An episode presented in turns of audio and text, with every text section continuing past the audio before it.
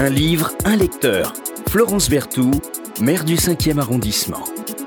Bonjour Philippe Charlier. Bonjour Florence. Bon, ça me fait très plaisir de vous, de vous recevoir. Dans cette émission, on fait jamais la pub euh, du romancier ou de, de l'auteur euh, que je reçois. Mais alors là, votre dernier bouquin, euh, Vaudou, l'homme, la nature et les dieux, euh, publié à la collection, dans la collection Terre humaine chez Plomb.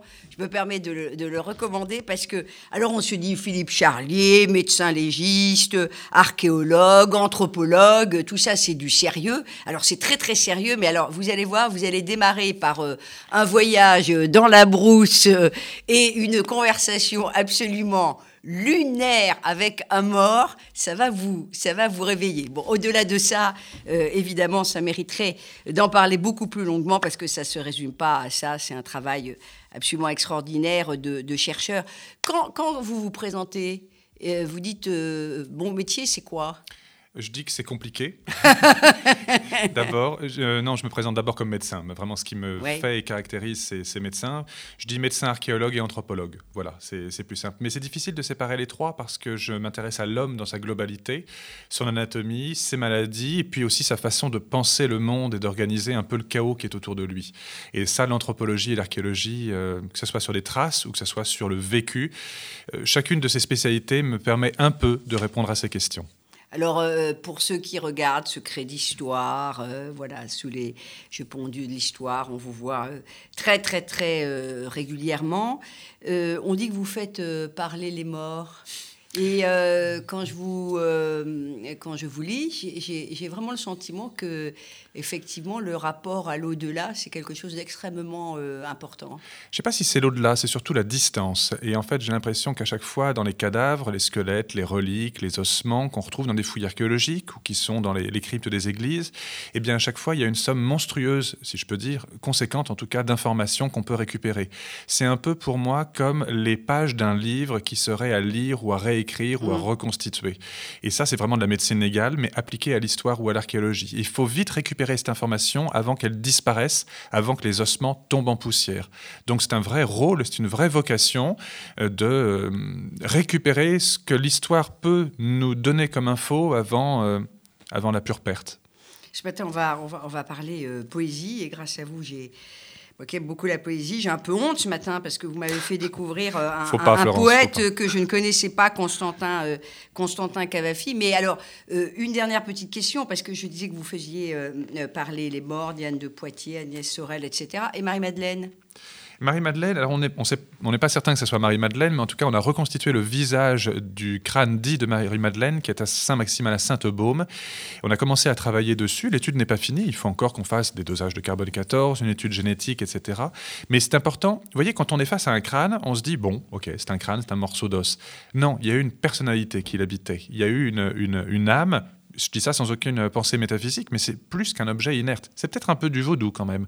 C'est un crâne et, euh, et, il y a une personne derrière. Et en reconstituant le visage sur ce crâne, eh bien, on a voulu montrer que ce n'est pas juste un crâne, mais que c'était une personne, une femme qui a vécu, forcément dans le passé, peut-être au premier siècle après Jésus-Christ, de façon contemporaine de lui, peut-être bien plus tardive. Rien ne dit que ce sont des reliques authentiques, le, la suite du travail le dira, mais c'est plus qu'un simple crâne. C'est voilà, c'est l'histoire. Le voodoo. L'histoire aussi avec un grand H et puis un petit H aussi parce qu'on oublie que c'est ces hommes ou ces femmes qu'on a un peu fantasmés, parce qu'évidemment vous, vous, ne faites, vous faites souvent parler, si j'ose dire, les crânes de, de personnages quand même illustres ça aussi, euh, ils ont aussi été, elles ont aussi été euh, des hommes et des femmes au quotidien avec Bien entendu. leur quotidienneté. Avec leur tracas du quotidien et qui laissent des traces sur, le, sur les ossements. Et ce, ces petits détails, qui ne sont pas des détails croustillants et de mauvais goût, nous permettent au contraire de reconstituer vraiment leur vie quotidienne.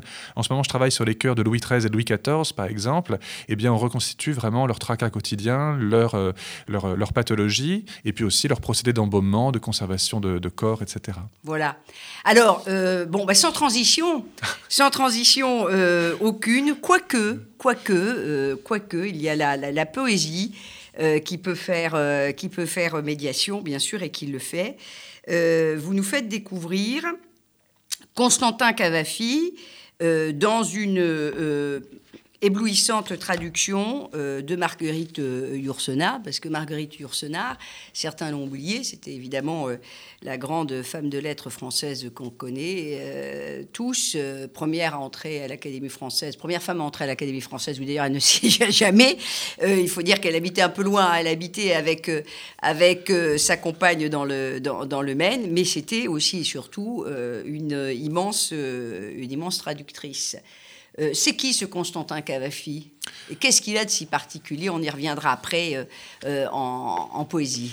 Moi, je mettrais en parallèle Fernando Pessoa euh, à, Lisbonne, donc euh, ce, poète et écrivain euh, portugais, avec Constantin Cavafi, qui lui est issu de la diaspora grecque, qui vivait à peu près à la même époque, début du XXe siècle. Enfin, 19e, début 20e. C'est ça, à, Alexandrie. Et cet homme était un petit employé de, bureau, et il écrivait sur des bouts de table, sur des, sur des cahiers, des poésies qui se réfèrent à deux grandes choses en particulier. D'abord, le passé le passé grec, le passé byzantin aussi, euh, de la Grèce en général et principalement de la communauté grecque d'Alexandrie d'Égypte.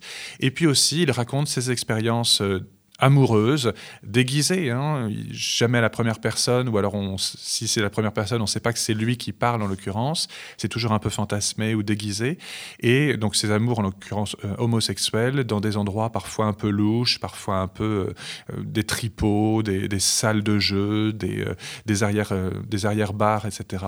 Et on, on oscille à chaque fois entre le passé et son présent à lui. C'est une œuvre qui s'est construite au fur et à mesure, qui a quasiment pas été publiée euh, de, son vivant. De son vivant.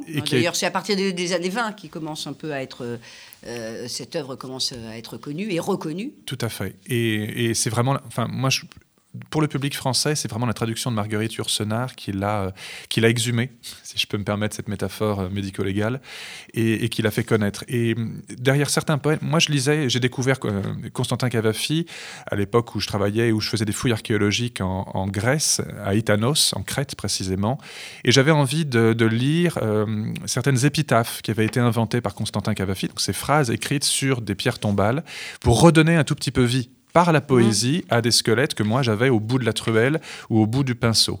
Et c'était un bon mélange des genres et ça me permettait déjà de projeter, mais c'était la poésie, pas encore la science, de projeter une personnalité, euh, des traits de visage, des traits de caractère sur certains des squelettes que je mm. voyais.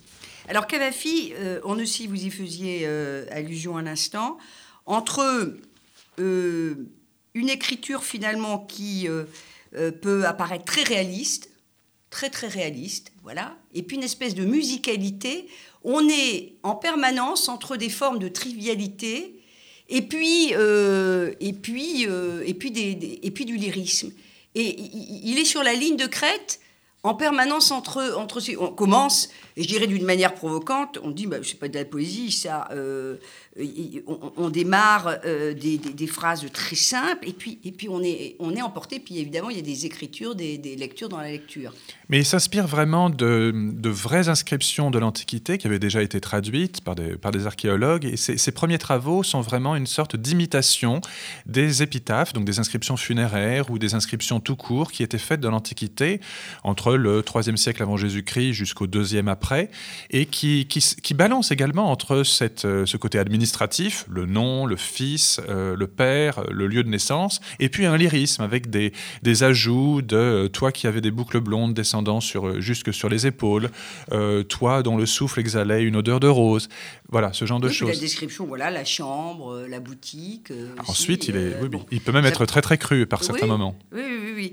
Alors, moi, je, en démarrant, je me suis dit, quand même, ça s'adresse aux spécialistes. Non, mais parce qu'ils s'attachent euh, de, préférence à vous, vous y faisiez référence, une période de l'Antiquité qui est quand même connue plutôt des spécialistes, hein, il faut bien le dire, aux, deux ou trois siècles euh, de vie euh, cosmopolite euh, qui, qui suivirent dans, l'Orient grec la mort, la mort d'Alexandre. donc on se dit ça va être, ça va être un petit peu compliqué. Là, vous m'en avez voulu, c'est ça? Comment? Vous m'en avez voulu à ce moment-là. Et, et, et, et, je dis, tiens, il, m'a dit, que j'allais un peu me détendre avant les fêtes, là quand même, même si j'adore la poésie. Et euh, c'est, alors évidemment, la poésie, ça se lit pas en continu, on butine. Et puis, euh, euh, juste les titres, parce qu'il va y avoir Une nuit, Une peinture, Volupté, Césarion, Hyménos. Alors, il y a beaucoup quand même de, références à cette antiquité, avec des noms dont on se dit ça va être, ça va être très savant. De quoi va-t-on nous parler? Et finalement, non, en fait, ce sont des, très très courts textes. À chaque fois, ça fait 5 euh, à 10 lignes, pas plus. Euh, parfois un peu plus quand même, mais c'est court, c'est très court. Et c'est toujours incisif, c'est toujours, en fait, c'est à chaque fois une fenêtre ouverte sur l'Antiquité, une fenêtre ouverte sur, euh, sur l'onérisme. Je pense que celui ou celle qui a envie d'animer un tout petit peu les statues de musée, les pierres tombales ou les sites archéologiques, s'il se munit de ce livre, vous savez, j'en ai fait l'expérience, moi cet été, à Paestum. J'étais à Paestum et il y a une poésie qui s'intitule alors c'est où Paestum? Alors Paestum, on est au sud de l'Italie, on est à 70 km au sud de Pompéi de Naples. C'est une ville grecque euh, avec des murailles et euh, il y a une poésie de Constantin Cavafi qui s'intitule Au pied des murailles antiques. Ben c'est vrai, quand vous lisez cette poésie, que vous avez le dos bien au chaud, calé contre le mur chaud, euh, chauffé par le soleil, et que vous lisez la poésie de Cavafi, ben vous y êtes. Voilà, ça vous permet vraiment. Alors c'est pas de la science à nouveau, mais euh, c'est bien de pas faire de la science tout le temps. C'est bien de s'évader un tout petit peu. Eh bien, ça vous permet d'animer et de, de, de, vous projeter. Et c'est une vision. Voilà, c'est un, un voyage dans le temps. Constantin Cavafi, c'est un voyage dans le temps, mais c'est Constantin Cavafi et Yourcenar. C'est la traduction d'Yourcenar. Et c'est aussi, euh, et c'est aussi euh, Alors. Elle, euh, je crois que c'est la traduction de textes publiés euh, en 1935, me semble-t-il, hein, dans, la traduction. Il me semble que j'ai vu ça quelque part. Euh, et euh, ce qui frappe d'abord, d'ailleurs, Yourcenar le, le, dit, c'est l'absence de tout pittoresque oriental. Parce qu'on se dit, on va, on, va, on commence euh, à, se dire loti, etc. Enfin, on, se dit, on va aller dans cette, dans cette veine-là. Et il n'y a pas du tout de, de pittoresque oriental. Parce et assez paradoxalement, ça nous y ramène peut-être encore davantage. Parce que c'est un grec qui écrit. Et donc il écrit sur ses ancêtres et sur sa propre vie. Mais il n'appose pas le fantasme que peuvent avoir les Français, Pierre Loti par exemple, ou d'autres, sur la Grèce et sur l'Orient ou, l'Asie mineure.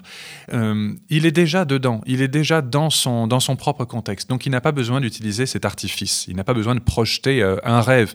Il est déjà dans le rêve. Mmh. Et ça, c'est une, c'est une force. Donc, on est, euh, c'est beaucoup plus fort, c'est beaucoup plus incisif. Et, et c'est une chance. C'est pour ça, probablement, que j'aime bien Constantin Cavafi. C'est que c'est pas, ça n'est pas fin, ça n'est pas faux. On est, on, est d'emblée projeté dans la bonne période. Il y a une complexe série de Grèce, comme dirait Yourcenar. À travers euh, Cavafi. Elle a l'impression que, que, voilà, il y a plusieurs Grèces, finalement. Oui, oui, alors quand on parle de la Grèce et quand vous parlez de la Grèce à un grec, et j'en ai fait euh, l'exemple avec, euh, avec des amis, que ce soit euh, Chrysoula ou, ou, Nikos, quand on, quand on parle de la Grèce ensemble, on pense à la Grèce antique. Oui, mais faut pas oublier la Grèce byzantine, qui est une partie essentielle, énorme de la Grèce, et que beaucoup de gens euh, oublient. Quand les gens vont en Grèce, ils disent Ah, on veut voir des ruines. Parce que c'est lié aussi à l'histoire qu'on nous enseigne, pardon. Hein. Mais oui, mais euh, l'histoire qu'on nous enseigne, euh, bah, c'est cette, c'est plutôt cette Grèce de, de, et oui, mais, d'or. Mais il faut pas oublier, non, elle, est, elle est extrêmement importante, elle nous a fait, elle a fait l'Europe, mais ce qui a aussi fait l'Europe et l'humanité et la recherche, on va dire, humaniste, c'est aussi la Grèce byzantine, l'empire byzantin, le christianisme byzantin aussi, les philosophes de cette période. Donc c'est bien aussi, et Constantin Cavafi ne les oublie pas, et ça, ça fait plaisir. Alors, euh, même quand on, ne comprend pas toutes les, toutes les subtilités, euh, en tout cas, on est emporté. vraiment, on est emporté par cette, cette écriture. Mais alors, je vous disais en rentrant dans le studio, moi j'avais l'impression que c'était presque plus du Yourcenar que euh, du Cavafi, que je ne pourrais pas lire dans le texte. Euh, et, on a quand même, on a, on a l'impression que c'est que, que, que Yourcenar pardon d'être un, petit peu trivial, mais là pour le coup, elle prend son pied, quoi. On, a l'impression de lire Yourcenar, hein, pas, pas, parfois, hein, sur, euh, bah, dans, certains textes. Hein, chaque, vraiment. chaque traduction est une trahison.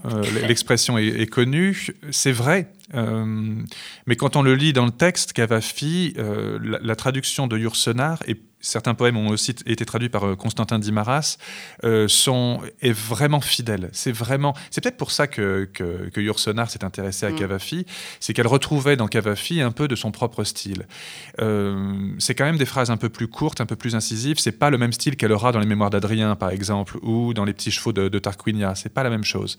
on est vraiment dans, on est vraiment dans, dans un style beaucoup plus, beaucoup plus court mais, épurée quand même. Très, elle, a quand même un style très épuré, euh, une écriture très classique, mais très épurée, inspirée de la philosophie euh, euh, gréco-latine beaucoup, euh, pas que. vous pourriez nous lire, moi je demande toujours à mon invité de lire un, petit, un petit texte, et puis beaucoup, beaucoup, beaucoup, beaucoup, beaucoup de sensualité, mais une espèce de sensualité retenu. Bon, il faut dire que euh, au, 19e siècle, fin 19e, début 20e, il fallait quand même, surtout quand on était homosexuel, euh, quand, on, quand on traduisait ça en poésie, il fallait quand même pas que ce soit, euh, fallait que ce soit un peu, un peu, un peu, un peu retenu. Hein. Et puis un peu déguisé aussi. Mais tout, n'a pas été publié. Hein. C'est quand même pas trop déguisé. Là, sur l'humble lit plébéien, j'ai possédé le corps de l'amour, etc. Bon, enfin, quand même, faut, faut, faut on, comprend quand même assez vite de quoi, de quoi il nous parle. Ne me regardez pas dans les yeux quand vous dites ça. et, donc, et donc, moi, je vais vous lire une autre poésie. Alors, pas tout, parce que c'est une des plus longues pour le coup, donc je vais vous, je vais vous inciter à la lire plus tard, euh, en l'empruntant dans une bibliothèque euh, parisienne ou en l'achetant chez un de nos libraires. Non, en l'achetant. C'est bien d'aller acheter chez nos libraires. Hein, voilà. C'était la deuxième partie de ma phrase. Hein. Euh, c'est Itac. Itac est probablement une des plus belles poésies et Itac me hante, vraiment. C'est une poésie sur le voyage et sur le fait que. Ben, vous allez voir, je vous donnerai ma, ma conclusion, mon interprétation après. Garde sans cesse Ithac présente à ton esprit. Ton but final est d'y parvenir, mais n'écourte pas ton voyage. Mieux vaut qu'il dure de longues années, et que tu abordes enfin dans ton île au jour de ta vieillesse, riche de tout ce que tu as gagné en chemin, sans attendre qu'Ithac t'enrichisse. Ithac t'a donné le beau voyage. Sans elle, tu ne te serais pas mis en route. Elle n'a plus rien d'autre à te donner. Même si tu te trouves pauvre, Ithac ne t'a pas trompé. Sage comme tu l'es devenu à la suite de tant d'expériences, tu as enfin compris ce que signifie les Ithac. Alors Cette, poésie, c'est sûr, non pas le voyage, mais le chemin. C'est pas la même chose. Le voyage, on peut chercher l'exotisme ou autre chose. Le chemin. c'est un chemin. C'est exactement l'Odyssée en l'occurrence, mais c'est un chemin initiatique. C'est un chemin initiatique. Il sait qu'il part pour un voyage, pour une guerre, c'est l'Iliade, et ensuite son long chemin vers le retour vers euh, la terre promise, si je peux dire. Pour lui, c'est Ithaque, sa femme Pénélope, son fils euh, Télémaque. Eh bien, Ulysse part, mais il ne sait pas comment il va revenir. Il a énormément d'épreuves à, à subir, et peu importe le temps, il revient différent, il revient un autre homme. Et c'est vraiment un, c'est un poème qui est extrêmement majeur pour moi et j'y pense souvent, je le fais lire à mes enfants en leur disant, peu importe si tu fais tes devoirs en cinq minutes, fais-les plutôt en une heure et tu verras, tu auras compris tes devoirs. Ce livre-ci, s'il est très court, il fait les contes de la rue Broca, par exemple, ou la sorcière de la rue Mouffetard, pour prendre des choses assez euh, locales, eh bien, euh, prends ton temps pour le lire parce que tu verras toute la saveur qu'il y a dans ce texte et tu verras tout, le reste. Le chemin entre l'école euh, et, chez nous, quand on rentre à pied, on va pas prendre le chemin direct. On va prendre des petits chemins de traverse, on va regarder les immeubles et on va voir ce qui se trouve autour. Il faut toujours prendre le chemin le plus long. Le chemin le plus long, c'est celui qui nous fait le plus mûrir, c'est celui qui nous fait découvrir, c'est celui qui nous fait passer des épreuves et c'est celui qui nous grandit au fur et à mesure. J'aime cette idée-là et je trouve que Cavafi, avec ce, poème Ithac, l'a très bien rendu. Je vous incite à essayer de trouver la lecture de Ithac euh, par Sean Connery, récemment disparu. Euh, il a d'abord une voix que je trouve magnifique. On a l'impression d'entendre son grand-père qui, parle. Et avec une, avec une musique euh, grec, euh, en l'occurrence un petit peu derrière, c'est magique. C'est une, une lecture magnifique qui d'ailleurs sera bientôt lue euh, dans le cadre du week-end euh, L'ethnologie va vous surprendre au musée du Quai Branly Jacques Chirac pour faire découvrir un petit peu le, monde de la poésie. Mais parce que vous êtes aussi évidemment au, au, Quai Branly. Vous faites partie de plein de sociétés, j'ai vu. Alors, Société de géographie Philippe Charlier, bon, Société des explorateurs français, euh, société des africanistes, on dit, euh, c'est des sociétés vaudou, ça euh, Ce sont des sociétés, on appelle ça des sociétés savantes, voilà. Mais c'est une façon de, partager tout simplement mon expérience avec d'autres mondes. Partager. partager et, et, cheminer, cheminer ensemble. Constantin Cavafi, 1863-1933. Alors moi j'ai le, la traduction de Marguerite Yourcenar, qui à propos de chemin ne s'est jamais appelée Marguerite Yourcenar, mais ça c'est une autre, c'est une autre histoire publiée chez, chez Gallimard. Euh, merci de nous avoir fait euh, voyager, cher Philippe. Merci Florence. Euh, c'est toujours un véritable, un véritable plaisir. On pourrait y passer des heures et des heures.